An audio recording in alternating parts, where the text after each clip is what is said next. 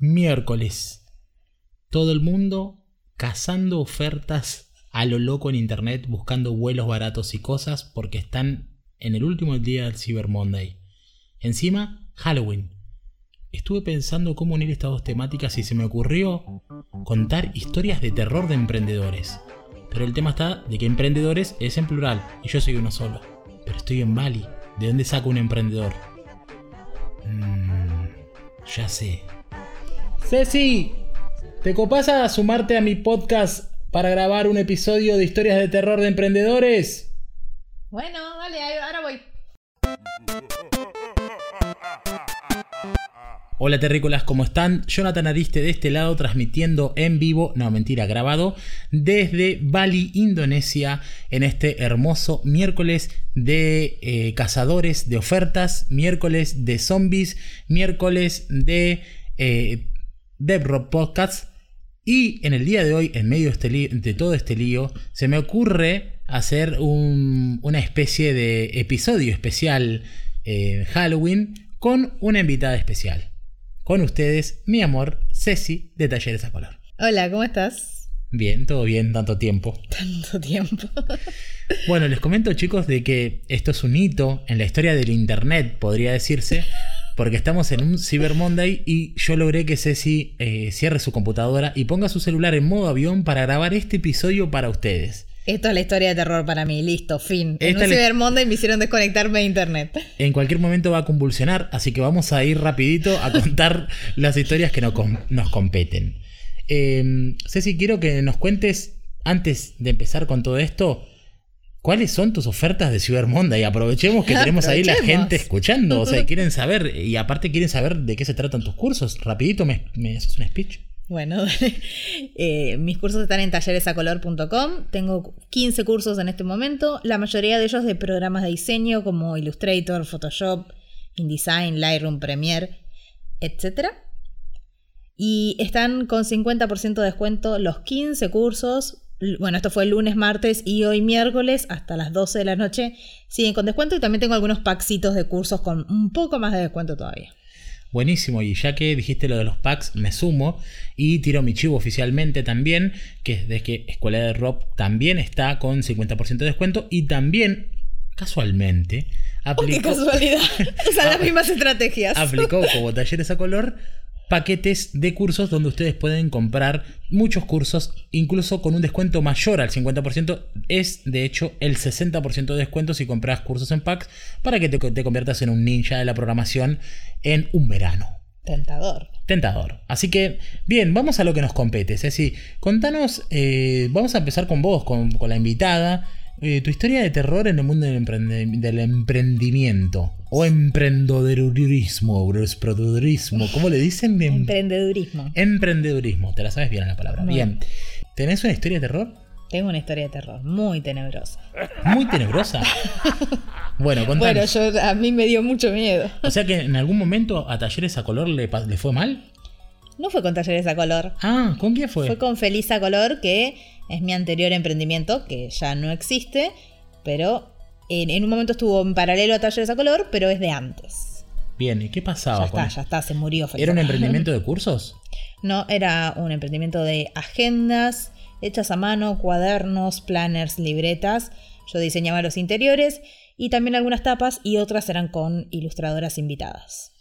Bien, buenísimo. O sea, un mundo completamente analógico y diferente al que estás ahora. Del mundo del handmade, todo hecho a mano, todo eh, tercerizaba bastante algunas cosas como la imprenta, la serigrafía, pero después yo anillaba, yo cortaba hojas, yo bueno, hacía los diseños de los interiores, por supuesto, forraba las tapas con la tela impresa, era mucho trabajo para hacer cada una de las agendas. Vos sabés que a mí me encanta mucho ese mundo y de hecho eh, me gusta eso de hacer tu producto y todo y uno de mis proyectos a futuros es hacer un libro físico porque eh, me encanta esa cosa de, lo manual, de no sé, qué lindo que vos hayas estado en ese mundo.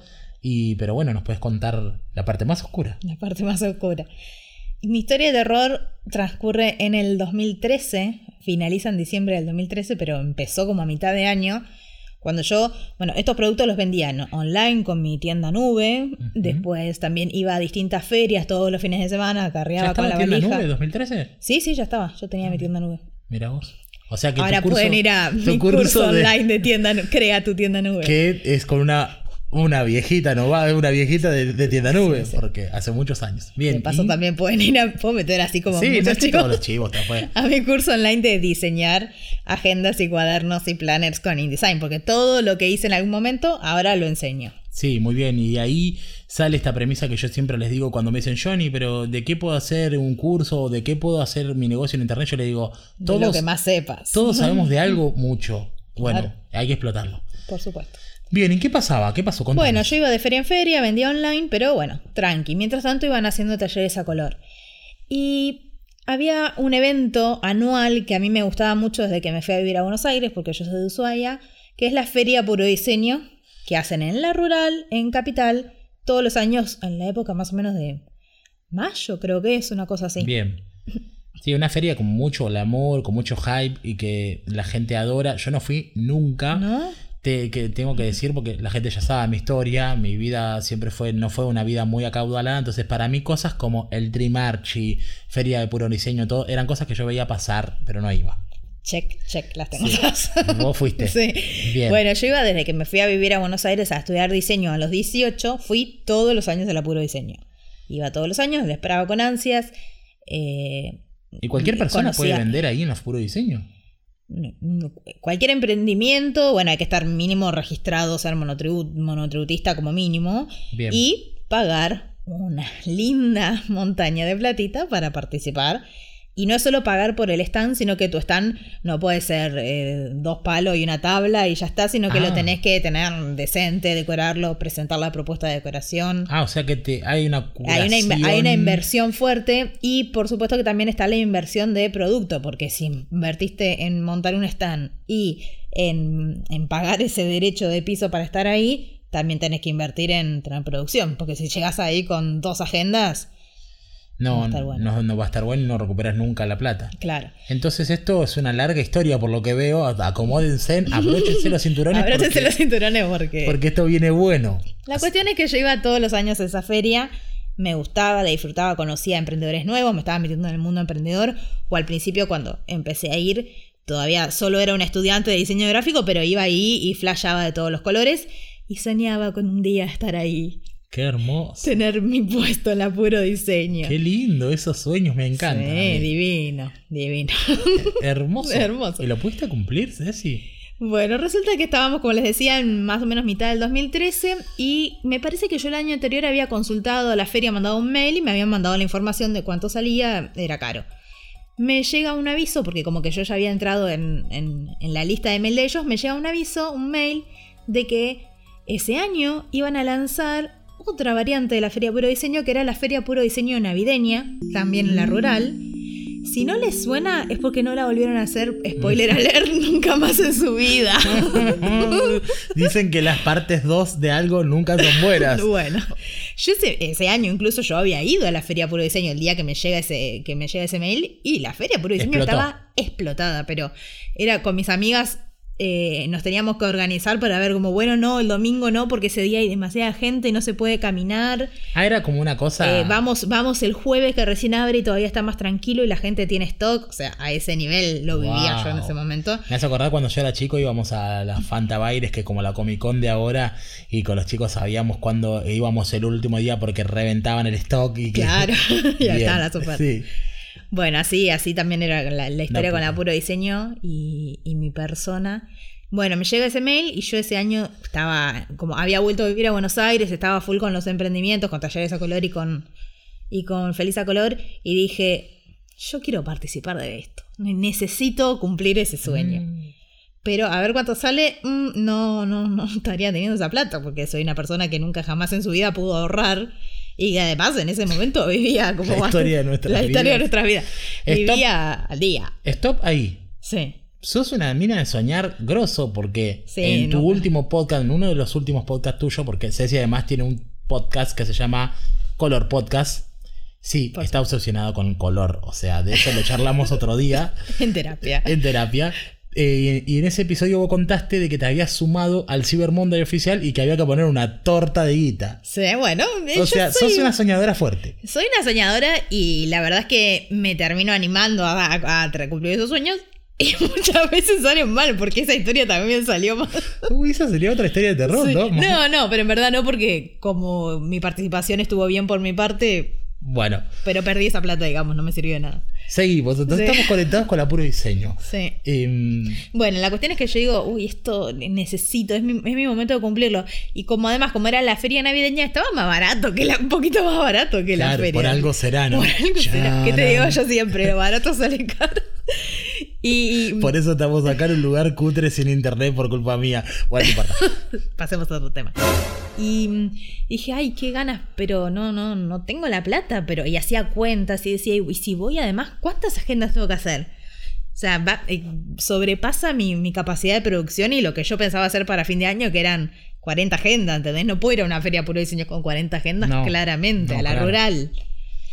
Y bueno, estuve ahí soñando algunos días, miraba el mail, lo leía, qué sé yo, hasta que dije, voy a hacer algo que no, no me- a mí algo que no me gusta es pedir plata, ni, ni pedir nada, porque soy bastante orgullosa y no pido ayuda, no pido nada. Pero esa vez dije, tengo que probar.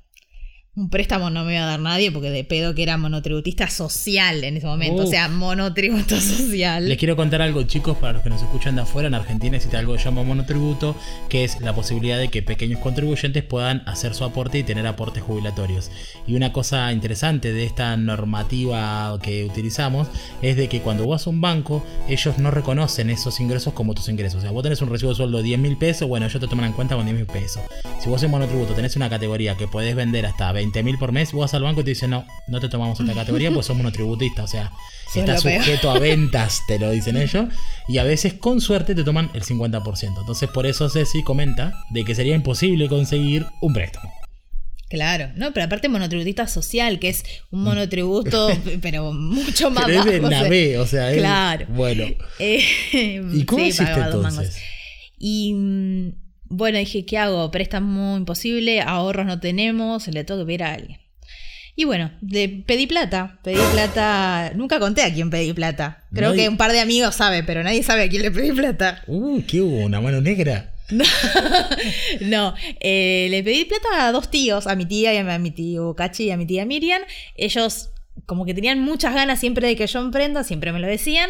Y eh, siempre me habían dicho que si algún día yo necesitaba algo, que les avise. Y bueno, esa vez me animé y les dije, "Chi, les mandé un mail de Buenos mail Aires a Ushuaia. Sí, y les dije, miren, yo se me presenta esta oportunidad ¿Que es única? que es única y que es medio mi sueño y yo me animo, yo lo quiero hacer, no sé cómo voy a hacer, pero yo lo quiero hacer, necesito tanta plata. Mm, Y mm, ellos muy amablemente me dijeron, si vos crees que esto va a funcionar y, y- y confías tanto y, y te va a servir para crecer, vaya. Y me mandaron con un amigo que justo venía a Buenos Aires, me mandaron la plata, wow. mucha plata, Mucho. mucha plata, porque aparte yo siempre Era mucho. exagerada. Sí. Era mucho dinero. Dólares. Me lo había mandado en dólares, yo lo Ah, pasé a. Por favor. Sí. Complicado. Y bueno, todo con esa, con ese dinero prestado. O sea que estamos en el Sí. sueño, o sea, empezó el sueño. Empezó el sueño. Tenés la guita. Fue como, bueno, a ver cuánto hago. Empecé a hacer números, pero números imaginarios. ¿Por qué te crees que yo con- hablé con alguien que haya ido al puro diseño? Ni idea. No. O sea, no sabía cuánto se vendía. Bueno, hice, bueno, a ver con esta plata cuánto puedo hacer y me largué en una producción enorme que nunca jamás había hecho en mi vida. En vez de hacerme una línea de agenda de tres modelos de agenda, hice una de, no sé, 10 modelos distintos. Wow. Planner así, planner así, libreta, qué sé yo. Y bueno, fueron meses de terrible producción. Obviamente yo no podía, la- mi mano de obra no era suficiente, así que venían amigas a ayudarme a casa y tenía un clase- taller clandestino en un monoambiente de 11 Wow, con cuatro hermoso. pibas a- ayudándome a pegar tapas y hacer cosas, pero a lo bestia. Eh, Terrible. todo el día laburando. ¿Lograron terminar con toda la producción? Estuve haciendo anillos, poniendo anillos a, a los cuadernos y eso hasta una hora antes de ir a la puro diseño. No, no logré terminar con toda la producción. De hecho, no logré. O sea, O sea que tenías más material, materia sí, prima sí, que no se pudo hacer. No, no nunca. pude, no. Y mirá que los últimos 15 o 20 días estuve sin dormir. No, me ex- exageré. Exagérate. Exageré y no, no me dieron los tiempos. Y eso que me anoté en la feria un montón antes y no paré de laburar nunca, pero no me dieron los tiempos. Y, y respecto a la plata, incluso no me dio la plata, porque empecé a hacer una producción para X cantidad de cuadernos y qué sé yo, y me quedé sin plata, esa plata que me habían prestado. No. Y ahí salió una amiga al rescate, que también me prestó sus dólares. O sea, más, más gente metida en Sí, esto. Luli, te amo, gracias, me salvaste. Te tardé como tres años en ahorrarle los dólares. Pero sí. Qué bárbaro. Sí, porque quedé con media producción ahí, o sea, más de media, pero había cosas que no podía comprar, terminar y no... Me faltaba plata para terminar la producción y no, no me alcanzaba y no tenía manera. O sea, yo, eh, yo vivía al día, pagaba mi departamento monoambiente amoblado allí, qué sé yo, pero no hacía una diferencia como para hacer eso. Así que bueno, ahí salieron al rescate. O sea que hubo héroes en esta historia. Sí. Ya que ya se planteó la historia, tenemos los jugadores, tenemos los héroes, tenemos el sueño. Básicamente el sueño era participar del apuro diseño, sale el apuro diseño Navidad en la rural, digo, bueno, lo hago, no tengo la plata para hacerlo, me animo y hago algo que detesto hacer y que nunca hago y que me muero de vergüenza, que es pedir plata. Me arriesgo, hago una producción gigante, meto a mis amigas a trabajar en mi casa 24 horas del día, no duermo todo, llega el día del apuro diseño, El día esperado. el día esperado. Llegó tarde, desastre, porque anillando toda la noche. Bueno, fue. No, no les puedo explicar lo que es montar un stand en apuro diseño. Y eso que mi stand era súper simple, pero es algo estresante. Me mandé a hacer un mueble gigante que no se podía llevar de lo enorme que era. Era solo un- como un- una estantería, pero lo hice. Una estantería, no, ¿cómo se dice? Un mostrador. Pero Sí. lo hice en una madera muy gruesa y no se podía llevar, no se podía levantar, no lo podíamos correr. ¿Y qué pasó? ¿Lo llevaron igual? Sí, lo llevamos, pero fue mucho laburo y chivo. Bien. Fue terrible. Bueno, Y- y, empieza el apuro empieza el diseño. apuro diseño. El apuro diseño era tres Cu- días, tres cuatro días. eran. cuatro días, me parece. Empieza el apuro diseño, primer día. Toda mi, mi, eh, pasión puesta ahí, mi esperanza, mi dinero que ni siquiera era mío. Y no va nadie. No va nadie el primer día. No sé, vendí creo que dos cuadernos. Dos cuadernos el primer juro, día. te o sea, no pagas ni el taxi. No pagaba ni el flete enorme que me había tenido que tomar ahí. Te juro. No te lo puedo creer. Sí. Pero ¿y por qué algo tan probado El como segundo día habrá, habré vendido seis cuadernos. O sea, No, estamos hablando que yo iba a una feria de barrio y, o a una feria en un, no sé, en un quincho y vendía más que en la puro diseño. No. Comprobado, no, no. 100%. No te lo puedo creer. Sí.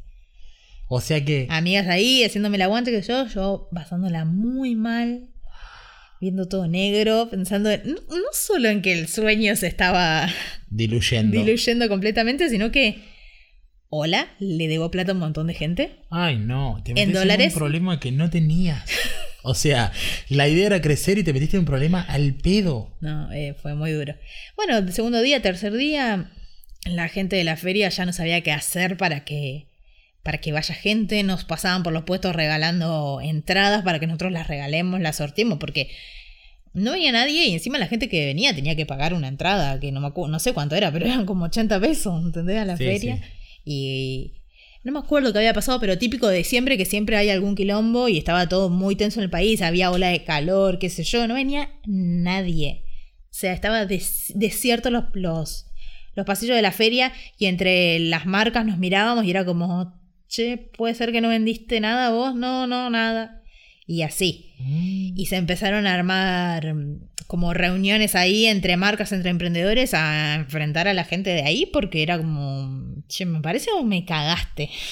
Ah, bueno. No, porque, a ver, no fue que yo no vendí nada porque mi producto era una mierda. Yo no vendí nada porque no iba gente, no iba gente, no era No había gente. la feria puro diseño a la que yo iba. Y, y todos estaban en la misma situación. Entonces empezamos como a hablar con, con la gente, los organizadores de la feria, a ver si daban alguna respuesta. Cuestión es que pasaron los cuatro días de feria no vendí nada, no sé cuánto habré vendido, pero nada, nada, no sé, 20 cuadernos en total, pero fue No. no es que vendí 100 y yo pretendía vender 2000. No vendí nada. Literal. No te lo puedo creer. Sí. O sea, la muerte, el terror, todo, el lo, terror, que, todo el- todo lo que uno tiene miedo antes de empezar algo nuevo, te pasó. Sí. Estaba desahuciada completamente. ¿Y cómo fue irse de ahí? ¿Qué, Y desarmar ayudaron? eso, bueno, sí, tenía ahí gente muy querida que me estaba ayudando y fue muy duro, fue muy duro, te juro que yo estaba re mal, estaba re mal y la gente ahí estaba re mal. Fue tan jodido que incluso la feria eh, nos dijeron que iban a ver si podían hacer algo y evento único y extrañísimo, nos terminaron devolviendo una parte de lo que había salido el alquiler del, del stand, digamos. Porque se habían dado cuenta que había sido un desastre. Casi un fraude, te diré. Sí, sí, sí. Claramente ellos no invirtieron la plata en publicidad que deberían haber invertido porque a esa feria no fue gente. Claro. Y nos terminaron devolviendo una parte. Pero bueno, yo había invertido mucho más en producción que en lo que había salido ese stand, ese puesto. Claro, o sea que por más de que te devuelvan un poco de la plata, estabas endeudada hasta la manija. Mal. Y encima después, eh, bueno, a la Feria Puro Diseño del año siguiente yo no quise ir porque estaba muy mal y no, podía ir a ver gente vendiendo ahí cuando a mí me había ido tan mal, pero después a otras he vuelto a ir y hay gente. No, igual, sabes que fue algo que fue decayendo en la Feria Puro Diseño, pero va gente, mucha más de la... No va lo que iba antes de que yo participe, pero tampoco va la miseria que fue ese año. En la fiesta de Navidad. ¿Qué?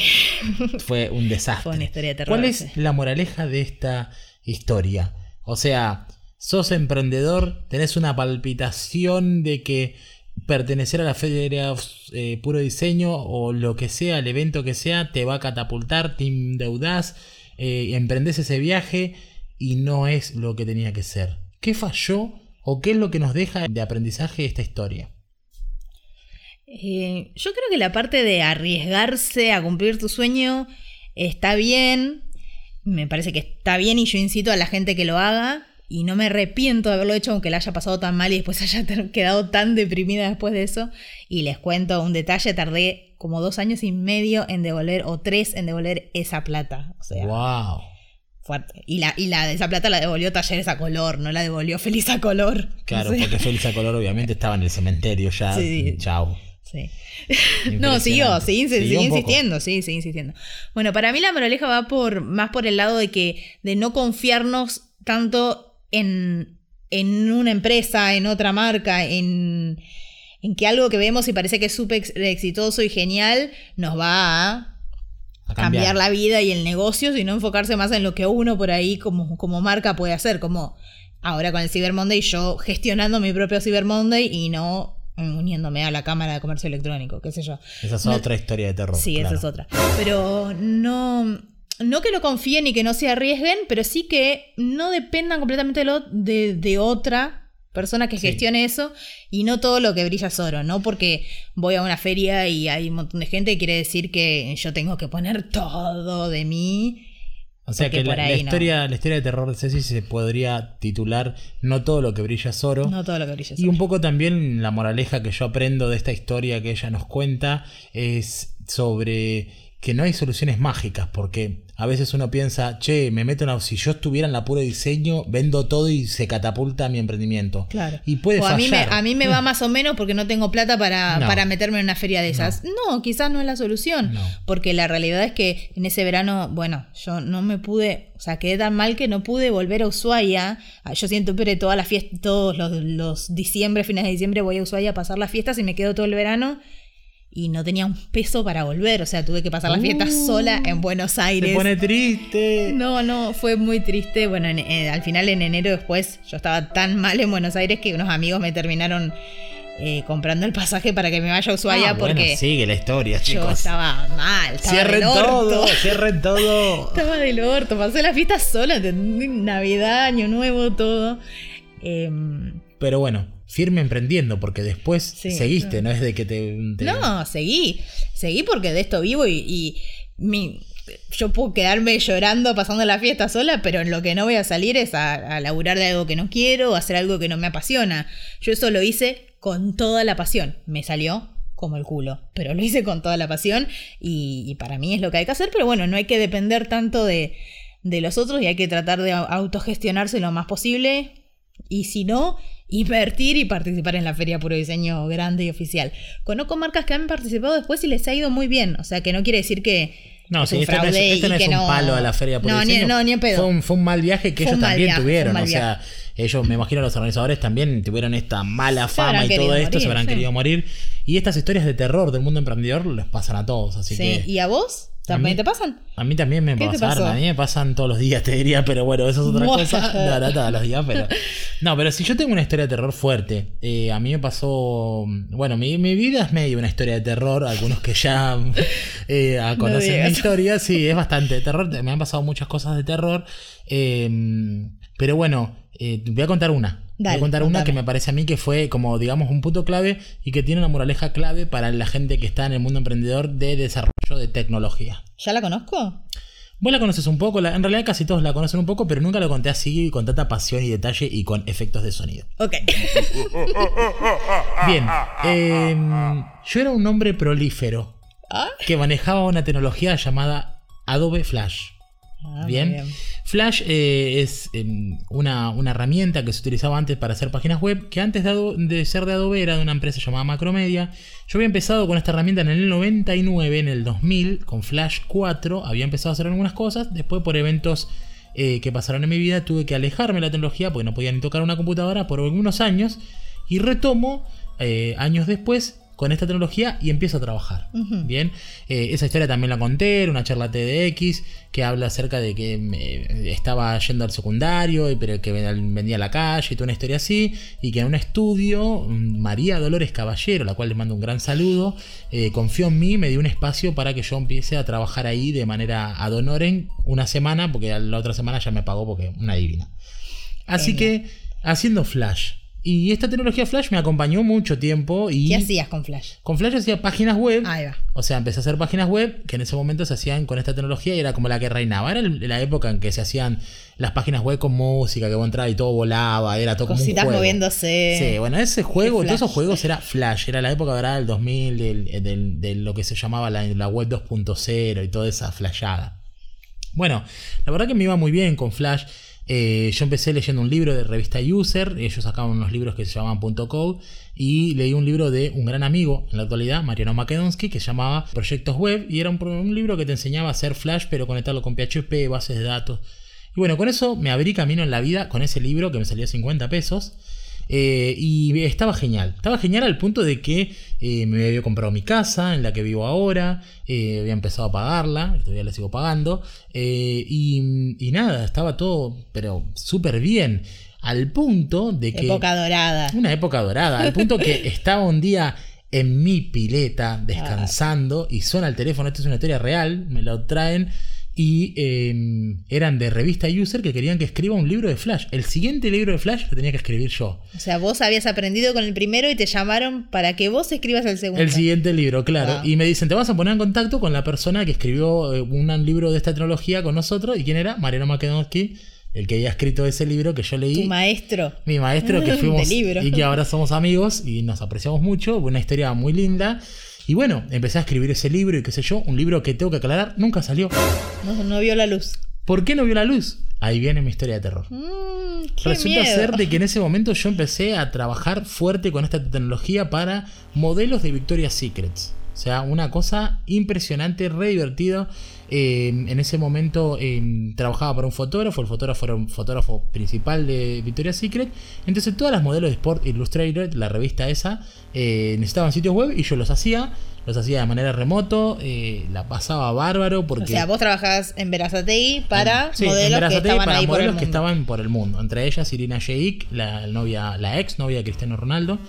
Y nada, yo pensé que eso no se iba a terminar nunca. Al punto de que mi hermano, que se hace programador, en esa época también se hace programador, me dice, che, yo quiero también programar. Él trabaja en un call center. eh, con su permiso, Cristian me va a contar un poco de su historia. Eh, y él quería entrar al mundo de la tecnología. Entonces yo le dije, mirá, hace algo que yo no haga, para que eh, No nos pisemos. no nos pisemos. Entonces él se puso a hacer PHP. Esta es una historia también muy válida de contar. Mi hermano trabajaba en un call center, se rompía el lomo porque laburaba un montón de horas y eh, me dice, bueno, quiero meterme en esto y se metió a hacer programación en un curso de 5 días de PHP. Eso fue lo único que estudió ese flaco y hoy en día es programador. Labura de eso. Technical leader, labura de eso, con un curso de 5 días. Bueno, historia aparte. Hay que capacitarte. de Hay que loco. Si no te capacitarse. capacitan, hay que capacitarse, chicos. Y bueno, la cuestión es de que mi hermano me dijo eso y él se puso a hacer ese HTML con PHP y todas cosas que yo no hacía. Entonces, miren que eh, lo que es la moraleja de esta historia es, es terrible. ¿Qué pasó? En ese año, eh, en el año, no me acuerdo, ¿qué fue? 2009 o algo así, 2008, no me acuerdo ya la fecha, no me importa la fecha, pero bueno, en esa, en ese, antes del 2010, Steve Jobs, nada que ver, un pibe que está ahí, que hace computadoras, saca un nuevo dispositivo que a mí me vuelve loco que se llama iPad. Opa. Sale el iPad, todos nos volvemos locos. Este, yo consigo una, a un- una amiga llamada Lola Bedoya, trae un iPad de Miami y me lo vende. Así que tengo el iPad en tiempo de ejecución. O sea, tengo el iPad ni bien sale, re contento, todo. Resulta ser de que me recibo un email, un buen día, y era de mi cliente, el fotógrafo, Jerome Durán, al cual le mando un saludo, que nos hemos ido de fiesta juntos. Eh, y me dice, querido Johnny, Ay. las modelos acaban de comprarse el iPad y me preguntan por qué no se ve su sitio en flash en el iPad. ¿Qué? Y yo como, eh, en serio, eh, no sé, me pongo a revisar cuando entrabas a las... ahí vos no sabías. No sabía. Cuando entrabas a las páginas que yo había hecho, aparecía un signo de un- una pieza de tipo de Lego con un signo de interrogación. Ah, claro. Que decía, esta, esta iPad no soporta flash. Entonces... ¿Qué? Steve Jobs le clava la tumba a Flash.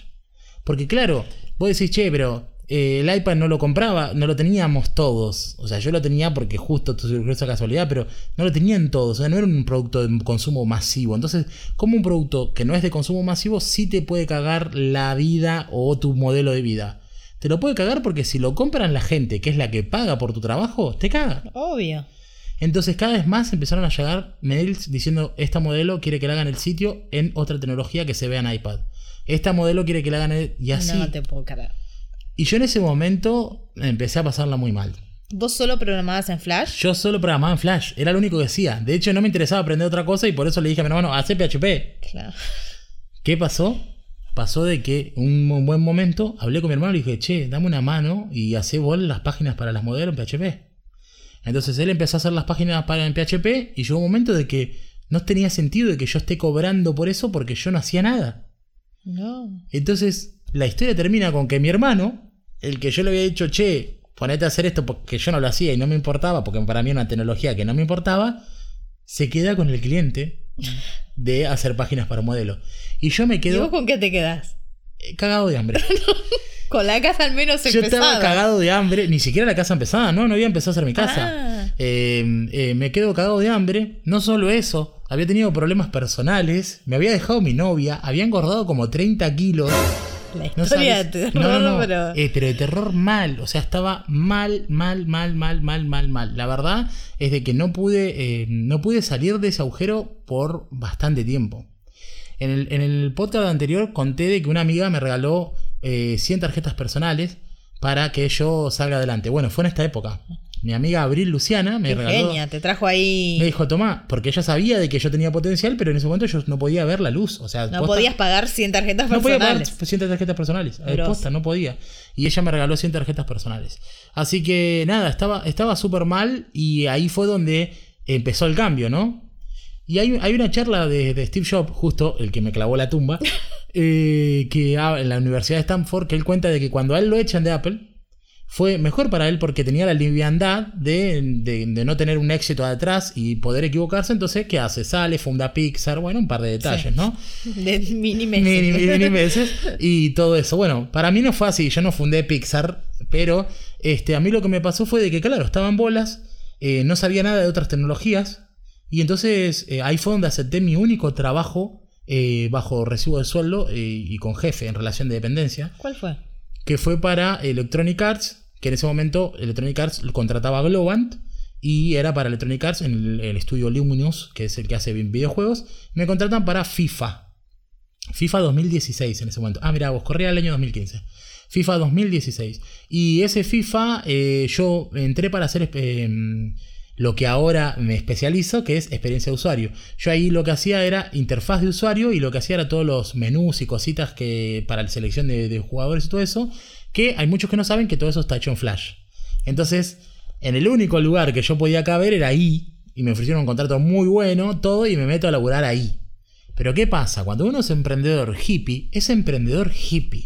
O sea, Ah, no, no hay yo solución. llegaba tarde, eh, hacía mi trabajo, por supuesto, pero el, el- el PM eh, me andaba buscando, Martín se llama, le mando un saludo también a Martín, eh, que todos son amigos ahora, todo el mundo es amigo, me andaba buscando y yo estaba en la sala de música de Globan escondiéndome para seguir tocando la guitarra. Un desastre. O sea, vos bueno, querías ser yo freelancer quería ser adentro de una freelancer empresa. dentro de Globan. De hecho, iba con mi computadora. Iba con mi computadora y hacía mis trabajos. Un desastre. La cuestión de que, bueno, me aprendí mucho ahí, aprendí a trabajar en equipo y ahí conocí al gran Pablo Moyano, que fue es un, un chico que trabaja en Google, que fue mi mentor en HTML5, la tecnología que ahora domina todo. ¿A él te la enseñó? Él me enseñó. Ah, mira. Yo lo conozco a Pablo Moyano, sí, él me enseña HTML5 dentro de un curso de Globan y yo una de las razones por las cuales yo entré a trabajar en Luminous eh, para Electronic Arts en Globan fue que ellos te capacitaban en HTML5 y como esa era la tecnología que reinaba y que podía funcionar en iPad, me metí ahí para hacer eso. Así que mi historia de terror tiene una moraleja muy fuerte, que es nunca te cases con una tecnología. Jamás te cases con una tecnología. Jamás te cases con una sola cosa de eso que vos haces. Por ejemplo, en el mundo de las coloritas, si haces agendas, haces esas cosas, no te cases con un solo programa. Aprende más, Claro. aprende Illustrator, aprende Photoshop, porque no sabes mañana Illustrator capaz que saca paginación y Adobe InDesign, ¿sabes qué? Bye bye. Sí, bye bye. Entonces, No, incluso porque el día de mañana te pasa algo con tu emprendimiento y tenés que abrirte un poco y empezar a hacer otra cosa y bueno, tenés otra herramienta. tenés que ser versátil. Y- Entonces, o tenés, o podés ser versátil y si te si viene un cliente a pedirte algo que en InDesign no se pudo hacer, lo sabes hacer en Illustrator y no perdiste el cliente. Tal cual. Entonces, esa es la moraleja de esta historia de terror mía, que es eh, no te cases con una tecnología. Eh, por otro lado, también no, no bardees a las otras tecnologías, aprende de ellas, porque yo era muy de bardear las tecnologías, aprende de ellas, nutrite y de esa manera vas a salir ileso de las historias de terror. Eh, es- espero que aprendan de nuestras historias del día de hoy. Que al menos se entretengan, como si fuera un, menos- conte- un cuentito de terror. o que al menos se entretengan. Y bueno, eh, nos vemos en el próximo Johnny Podcast. Ya terminamos. Ya está, ya estamos. Terminamos. ¿Les dio miedo o no? ¿Te tuviste miedo vos? A mí me dio un poco de miedo. Sobre todo la parte que corté 30 kilos. Esa parte, esa parte me dio mucho miedo a mí también. Bueno, eh, gracias Ceci de Talleres a Color por estar el día de hoy en este especial de Halloween De con nada, historias de terror. Ya puedo prender la computadora, internet, celulares. Empezaron a entrar un par de notificaciones seguramente. Ya podés emprender prender tu computadora Emprender y emprender, em- ya podés emprender tu computadora. ¿Puedo dar mis últimos dos chivos? Podés mandar tus últimos chivos en The Rock Podcast. Ok. Pueden escucharme en mi podcast, que es Color Podcast o Talleres a Color, depende, en algunos buscadores sale de una manera o de la otra, donde hablo también un poco sobre emprendimiento, diseño y demás. Y en talleresacolor.com sigue el Cyber Monday hasta el final del 31 de octubre. Muchas gracias Ceci. Eh, les quiero recomendar que eh, la sigan también en Instagram y demás. Siempre está tirando buena información de viajes. Tiene un perfil muy viajero, obviamente. Arroba Talleres a Color. Interésense por los cursos porque la verdad de que yo aprendí muchísimo. Ustedes vieron de que estoy ilustrando, estoy haciendo ilustracioncitas eh, medias infantiles, pero bueno, es lo que yo sé ahora. Y todo lo que estoy aplicando en Illustrator fue gracias a los cursos de Ceci, del curso de vectorizar con Illustrator, que me dio un par de, tips muy buenos para la herramienta Puluma y demás cosas, cosas ya ñoñas de diseño que este, enseña muy bien. Eh, también les recuerdo de que Escuela de Rock sigue Cyber Zombie y bueno, eh, los espero ahí con los packs y todo y cualquier duda que Disculpame, tengan. pero ¿cómo hiciste la cara esa de zombie? La Que cara te esa- quedó muy bien. La cara esa de zombie, esa pregunta me la han hecho bastante. Eh, fue realizado con mucho esfuerzo eh, gracias a Illustrator. Está hecha completamente en Illustrator. Que el beneficio de que esté en Illustrator es de que no es una imagen pixelar, como dice Ceci, sino que es una imagen vectorial y que si yo si quisiera pudiera imprimir un edificio con esa cara y no se va a perder la calidad. Perfecto. Es lo mismo que cuando ustedes trabajan con archivos SVG. Así que bueno, sí, la hice con, con Illustrator, la hice con varias técnicas que después voy a mostrar un videito de eso. Igual, de todas maneras, si les interesan estos temas, hablen con Ceci que ella le va a saber decir mejor que yo. Bueno, eh, gracias. Nos vemos en, en cinco minutos. Gracias a todos, terrícolas. Eh, nos vemos la próxima. Nos escuchamos el miércoles que viene en otro Dev Rock Podcast. Chao. Chao.